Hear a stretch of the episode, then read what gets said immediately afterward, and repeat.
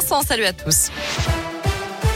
À la une, la colère des AESH. Ces accompagnants d'élèves en situation de handicap se sont mobilisés aujourd'hui chez nous comme partout en France. À Clermont, les manifestants se sont réunis à la mi-journée devant le rectorat.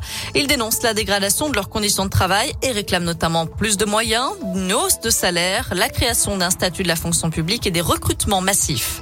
Autre grève aujourd'hui à Clermont, celle des agents de contrôle de l'aéroport. Mouvement de grève nationale. Ils contestent la suppression d'une prime correspondant à leur 13e mois. Dans l'actu également, la baisse des taxes ou des chèques carburant. Le gouvernement annoncera d'ici la fin de la semaine un dispositif simple, juste et efficace pour aider les Français face à la hausse des prix des carburants. C'est ce qu'annonce aujourd'hui Gabriel Attal, le porte-parole du gouvernement, qui ajoute que les derniers arbitrages sont en cours, alors que les prix du gazole et du samplon ont encore augmenté de 2 centimes d'euros en une semaine.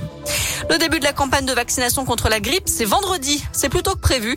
Les autorités avancent la date afin de permettre aux Français à risque de se rendre une seule fois chez le médecin afin de se faire injecter le vaccin contre la grippe, donc, mais aussi la dose de rappel du vaccin anti-Covid.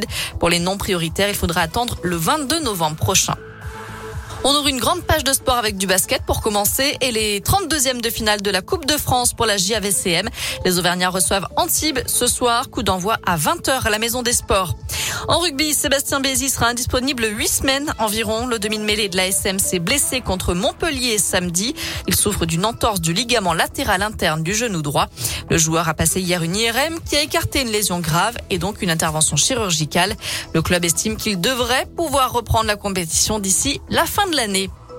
Enfin, on termine avec un mot de, foot, avec la troisième journée de la Ligue des Champions. Le PSG, en tête de son groupe, affronte les Allemands de Leipzig ce soir à 21h. Les Parisiens qui sont d'ailleurs privés de Neymar, blessé. Voilà pour l'essentiel de l'actu de ce mardi soir. Je vous souhaite une excellente soirée. Je vous laisse en compagnie de Vincent. Merci beaucoup Noémie.